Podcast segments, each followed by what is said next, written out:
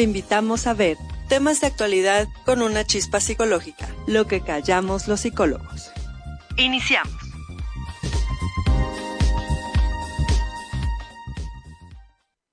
¿Qué tal amigos? Muy buenas tardes. Les envío un cordial saludo desde aquí, desde mi oficina, esperando a que se encuentren muy bien. Y bueno, en esta ocasión vamos a hablar aquí en lo que callamos los psicólogos sobre la ansiedad.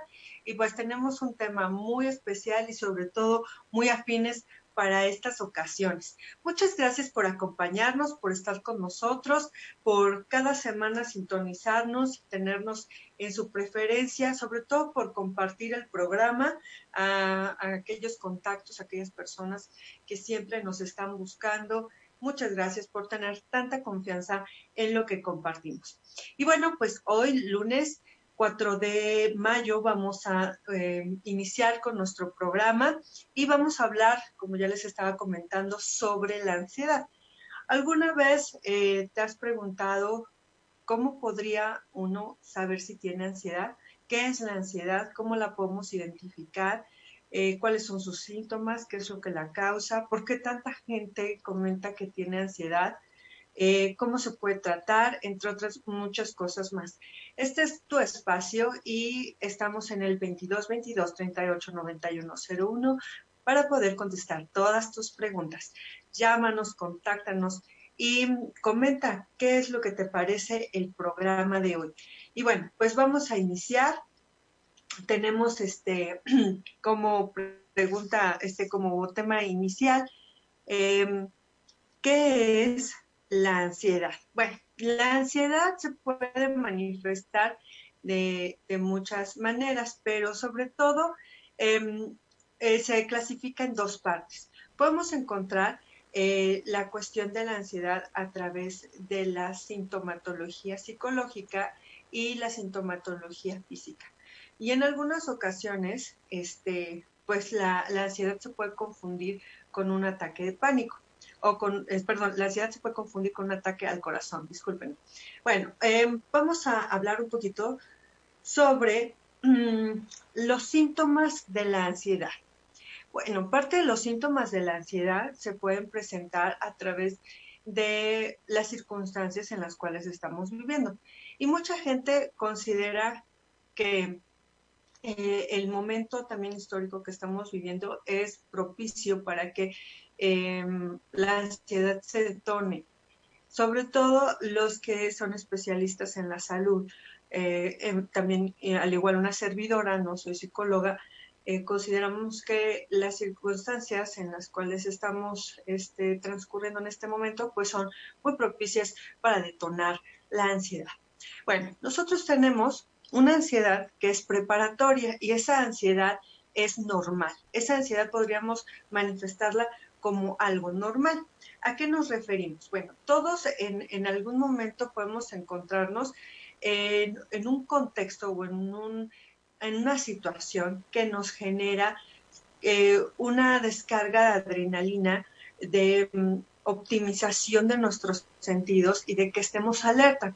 Esa es una forma de ansiedad. Nos preparamos para cumplir con una tarea en específico. Entonces, si yo voy a presentar un examen, por ejemplo, este, me sudan las manos, tengo palpitaciones, estoy con mis sentidos muy agudos al ver, al escuchar, y entonces mi respiración a lo mejor está un poco acelerada, pero esa es una ansiedad que me prepara para un evento o por ejemplo cantar en público, recitar, este, una junta muy importante, a lo mejor una cita de trabajo, eh, declararme a alguien, este, hacer algo muy importante. Esa es una tarea principal y entonces nuestro cerebro y nuestro cuerpo se prepara para que podamos afrontar la situación. Entonces estamos en una, en una situación en donde nuestra mente y nuestro cuerpo está predispuesto a la situación de manera alerta, ¿no? estamos alerta y entonces buscamos ser lo más, este, eh, lo más asertivos posible, pues para pasar el examen, para aprobar eh, determinada entrevista, para que te den un trabajo, para declararte. Bueno, entonces esa ansiedad eh, tiene una razón de ser y es normal. Una vez que pasa ese evento, pues nuestro estado emocional y nuestro estado físico vuelve a la normalidad. Entonces pensemos que es como una curva. Iniciamos y bajamos, ¿no? Entonces es, es una curva de elementos y es una curva preparatoria para las circunstancias que vamos a vivir. Cuando estamos hablando de la ansiedad y la ansiedad toma las riendas de nuestra vida. Y entonces aquellas actividades que hacemos ya no son como una actividad que, promueva e, este estado de alerta, entonces podemos empezar a eh, plantear que podría ser un, un estado de ansiedad. Entonces, la ansiedad nos prepara para cumplir una tarea pero cuando la ansiedad sale de su control, cuando sale de sus proporciones aceptables y normales, lo que puede ocurrir es que entonces todo el tiempo la persona se siente preocupada, piensa que va a pasar algo, como que está en esta situación de alerta, ¿no? De tengo que estar alerta y no sabe para qué, no sabe por qué, eh, también tiene pensamientos recurrentes, muy repetitivos, que están en su mente y, y que le generan mucha incomodidad o son pensamientos que a lo mejor no se podrían manifestar como algo por lo cual habría que preocuparse, pero como se encuentra en un estado de alerta, entonces le asumimos más peso a ese pensamiento, convirtiéndose en algo que genera eh, mucha predisposición a la situación, inestabilidad y miedo. Entonces, las personas pueden llegar a tener miedo, eh, estas ideas recurrentes, estar como preparadas, pero nunca pasa ese momento, em, ese momento al cual nos hemos preparado, como por ejemplo cuando tenemos la ansiedad preparatoria, que vamos para un examen y entonces nos estamos preparando y estamos leyendo y que no se me olvide que esto y, voy a repetirlo y voy a ver si está bien la idea para que cuando yo esté frente al examen pues lo pueda contestar. Cuando estamos en esa parte tenemos este estado de excitación y entonces al presentar el examen el estado de excitación tiene una razón de ser que nos está preparando para el momento. Con el trastorno de ansiedad o con una situación de ansiedad pues nunca llega ese momento y es como estar viviendo ese, ese periodo todo el día. Es estar viviendo ese estado de alerta, de alarma todo el día, todo el tiempo. Imagínense, es algo que a la gente le puede generar muchísimo miedo. Y tum, tum, tum, muchísimo miedo. Bueno, entonces eso es parte de lo que vive una persona con ansiedad, hablando de los síntomas eh, mentales. Hablando de los síntomas este, físicos, tenemos mucha palpitación en el corazón, esta sensación como de quiero respirar y no termino como de, expandir eh, los pulmones, como que el aire no entra, como que hay algo que obstruye la respiración y que no terminamos de, dar como esta bocanada de aire para, para poder estar en tranquilidad. Es una sensación que puede generar mucho miedo muchísimo estrés. Entonces, el, tener esta sensación de no poder respirar genera estrés, eh, miedo y pues hace que la persona se tense aún más, hablando en la cuestión este, físico, ¿no? Física, físicamente, porque todos los músculos del cuerpo se tensan.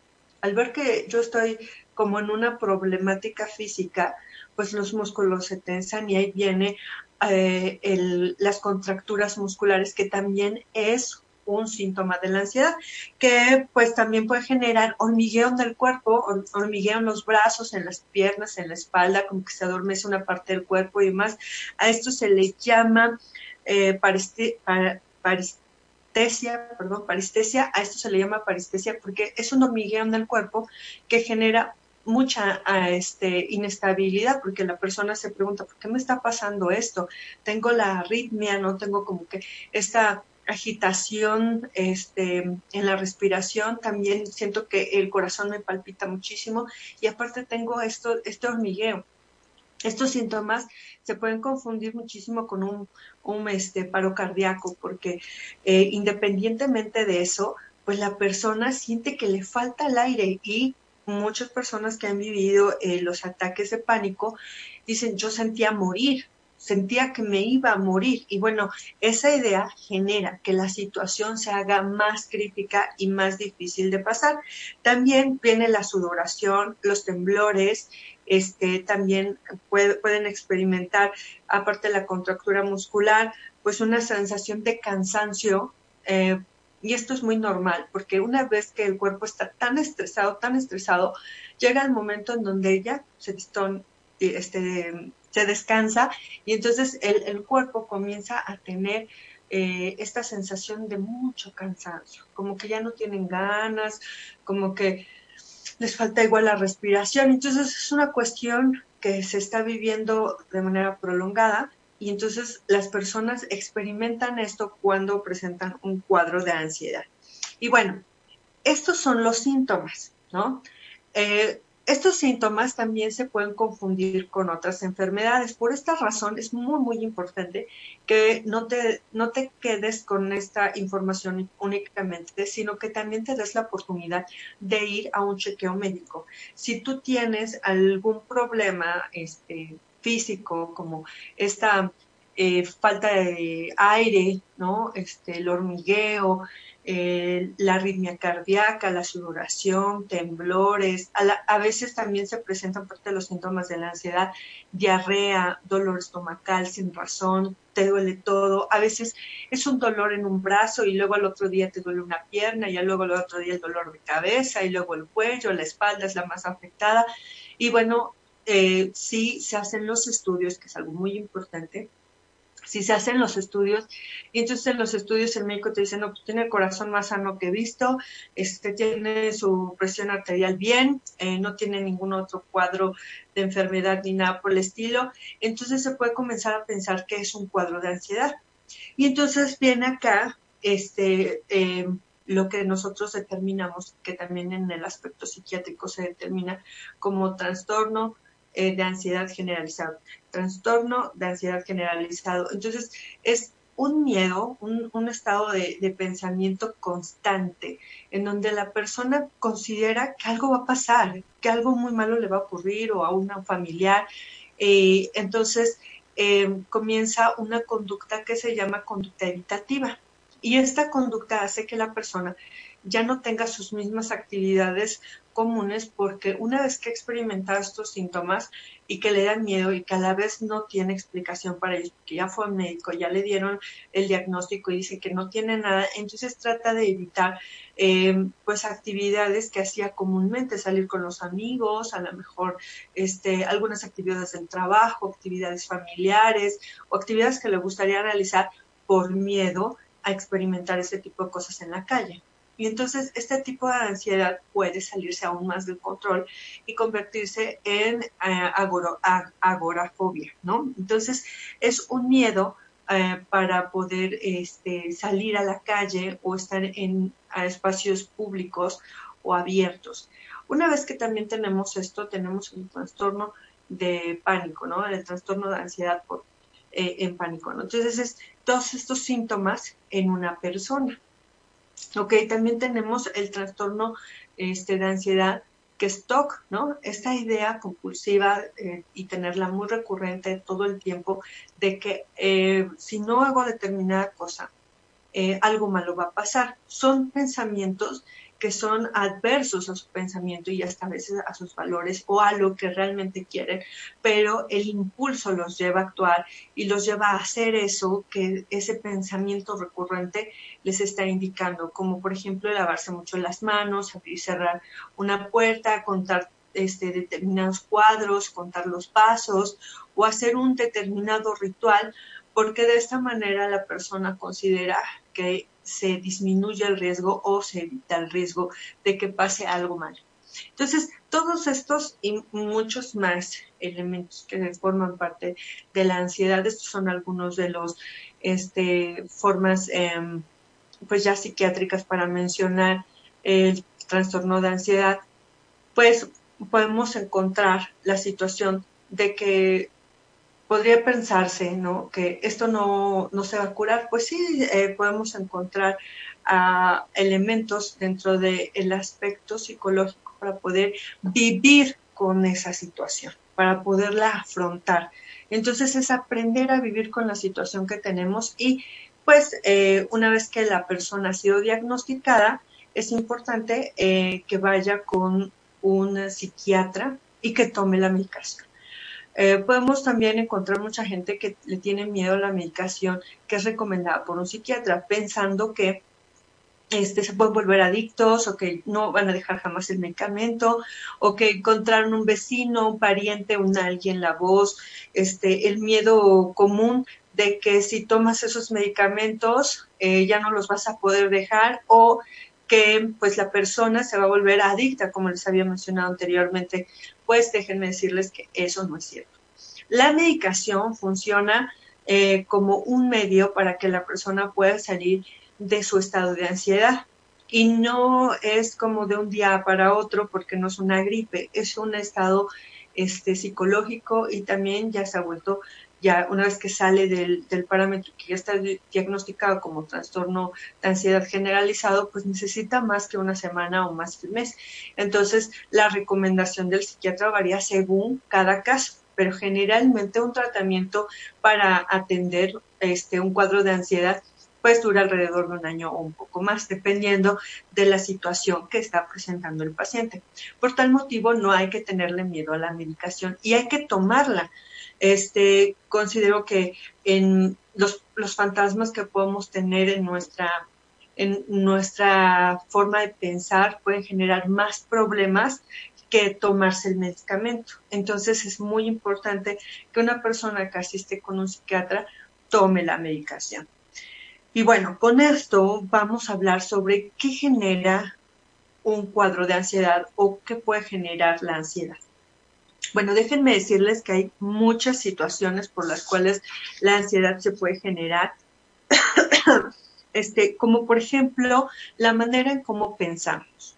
La ansiedad puede estar este, de alguna manera alimentada por la manera en cómo pensamos o cómo eh, planteamos las cosas en nuestra vida el querer tener el control todo el tiempo puede generarnos ansiedad y el estar vigilante de tener ese control.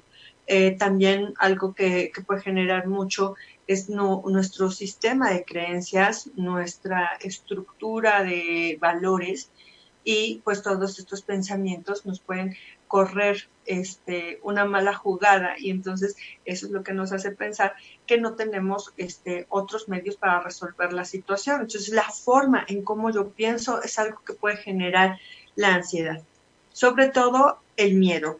Eh, si nosotros observamos todas las conductas que están relacionadas con la ansiedad, tienen una emoción factor, que es el miedo es una emoción muy recurrente en todos los argumentos que se presentan este, al declarar por qué se tiene ansiedad. Miedo a no, a no poder alguna situación, miedo a quedar en ridículo, miedo a que te traicionen, miedo a correr algún riesgo, miedo a enfermarte, miedo a tener miedo, miedo a afrontar eh, experiencias nuevas, miedo a poder salir adelante, en fin, ¿no? Podemos tener muchas razones por las cuales podemos tener miedo que a su vez nos llevan a una situación de ansiedad. Y bueno, también tenemos este, aquí dentro de la, la misma circunstancia el contexto donde vivimos. Es algo bien importante porque el contexto donde vivimos puede generarnos un trastorno o una alteración psicológica. Las personas con las cuales vivimos o el, mismo contexto físico, biológico en el cual vivimos nos puede generar este, una situación de ansiedad. Por ejemplo, yo conocí a una persona que me decía, es que eh, vivo cerca de la vía, de la vía del tren, entonces mi casa vibra, mi casa, mi casa se simbra. Entonces, eh, nada más estoy esperando a que pase el tren y presentaba toda este, esta sintomatología de las personas que tienen ansiedad. Entonces, todo el tiempo estaba vigilante a que pasara el tren. A veces se le caían algunos cuadros de su casa o eh, como vibraba tanto la superficie de los muebles y eso, pues había cosas que se caían y, y pues sobre todo el no poder dormir, este, las horas de descanso para ver la tele, etcétera, etcétera, al pasar el tren, pues se interrumpían eh, una conversación, un momento de paz y tranquilidad que puedes tener en tu casa, pues interrumpían porque su casa estaba muy, muy, muy cerca de la vía. Entonces, ese es un, un ejemplo como extremo de lo que es una cuestión que puede llevar a una persona a la ansiedad. Otro ejemplo puede ser hablando de la cuestión contextual, una persona que me comentaba que vivía en un centro de X pueblo y entonces en el centro de ese pueblo que es muy caluroso, este, vivía en, un departamento en el segundo piso y el techo era de esos techos que, que se ponen en las casas muy viejas, que son viga y adobe, piedra y demás, entonces tenía como que una construcción muy colonial y entonces las vigas en el techo guardaban alacranes. Entonces, este, en las paredes o en lugares muy, muy escondidos, había alacranes. Entonces, la persona, ¿no? Al entrar a su casa tenía todo un ritual. No, no tenía alfombras, sus muebles este, eran muy, muy sencillos, donde no se pudieran meter animales, tiró todos los cojines, este, quitó todos los cuadros para que pudiera ver si había algún alacrán. Entonces, esto la hacía llevarse al extremo, ¿no? Porque mm, mm, decía, en la mañana que, me levanto a la cama necesito revisar dos, tres veces mis zapatos porque tengo el miedo de que un alacrán se haya metido en un zapato y entonces yo meta el pie. La ropa la sacudía muchas veces, la comida, todos los víveres lo tenía que dejar muy bien tapado. La hora de bañar era algo incómoda porque este revisaba muchas veces la toalla, no quería darse la sorpresa que en alguna ocasión se pusiera la toalla y con un alacrán. Entonces, todo este tipo de cosas pueden llevar a una persona al extremo. Y ese extremo de estar hipervigilante y preparada para la situación y como muy, muy nerviosa y con mucho miedo, pues puede este, detonarla ya en un trastorno de ansiedad generalizado. También tenemos un poco lo de las experiencias en la vida, las experiencias que podemos vivir y que pueden ser traumáticas. Y entonces al tener una experiencia o un evento traumático y al vivirlo pasa por el sufrimiento una y otra vez. Entonces, pensemos en una situación que puede generarle a una persona un trastorno de ansiedad como una violación.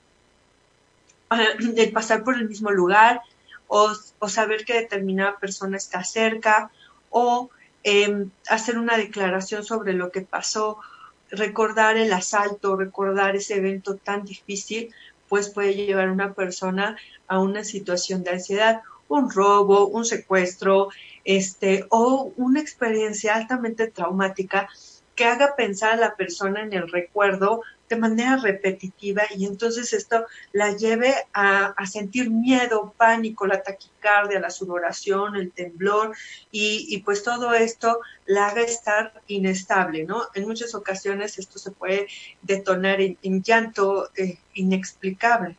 Que bueno, el trastorno este, de ansiedad generalizado es hermano y pariente de la depresión. Entonces, eh, una vez que el cerebro y el estado psíquico está alterado, pues no es como, este, como muy difícil eh, sumar dos más dos y darnos cuenta que nos puede dar ese resultado. Tenemos aquí un comentario, dice, yo me he dado cuenta que, que me da ansiedad cuando se trata de controlar un sentimiento, supongo que me da miedo el no poder manejar este sentimiento. En efecto, la ansiedad es algo que siempre va a vivir con nosotros. Es algo que nos ayuda a funcionar de alguna manera cuando está en un estado de normalidad. Y como yo les comentaba al inicio del programa, pues claro, siempre voy a tener ansiedad, pero cuando la ansiedad maneja mi vida, es ahí en donde debemos de poner un énfasis en la atención y ver cómo es que está este, situándose esta, esta circunstancia. Y entonces a partir de ahí poderlo afrontar. Y les voy a dar cinco, este, cinco recomendaciones muy importantes para poder manejar la ansiedad muy rápido. Y bueno, para mantener, este, para poder em, enfocarnos con esto, es mantener la calma. Y, y, pues pareciera tonto, ¿no? ¿Cómo es que en un momento de tanta alteración puedo mantener la calma? Pues sí, es una cuestión de entrenar nuestra mente. Trato de mantener la calma porque ya sé que no me va a dar un infarto, que no me voy a morir, que no va a pasar nada, que esto es un trastorno de ansiedad y que debo de mantener la calma y que aunque yo sienta que, que no puedo respirar, sí estoy respirando. Es algo que no va a dejar de hacer mi cuerpo y estoy respirando. Entonces, mantener la calma. Habla contigo mismo. Sí, esto me pasa, es mi monstruo interno, lo tengo que cuidar y tengo que aprender a vivir con él. Es ansiedad y va a pasar y no me va a ocurrir nada. Entonces, habla contigo mismo para calmarte. Respira, por cierto, le vamos a decir a la psicóloga Nidel Carmona que nos este, dé un programa especial sobre cómo respirar.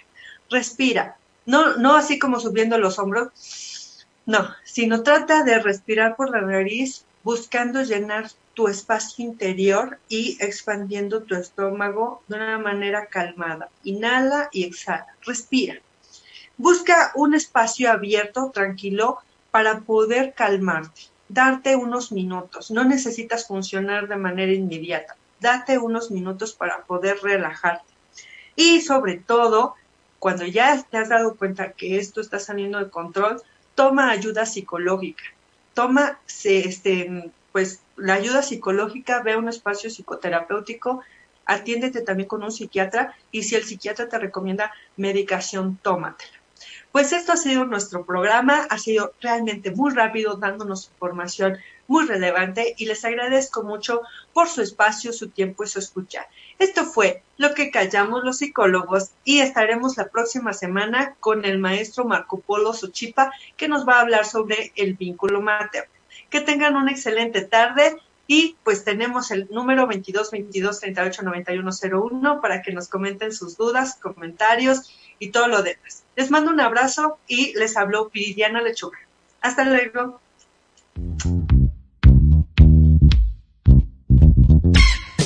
Te invitamos a ver nuestra siguiente emisión en el programa Lo que callamos los psicólogos, todos los lunes a las 2 pm. Hasta la próxima.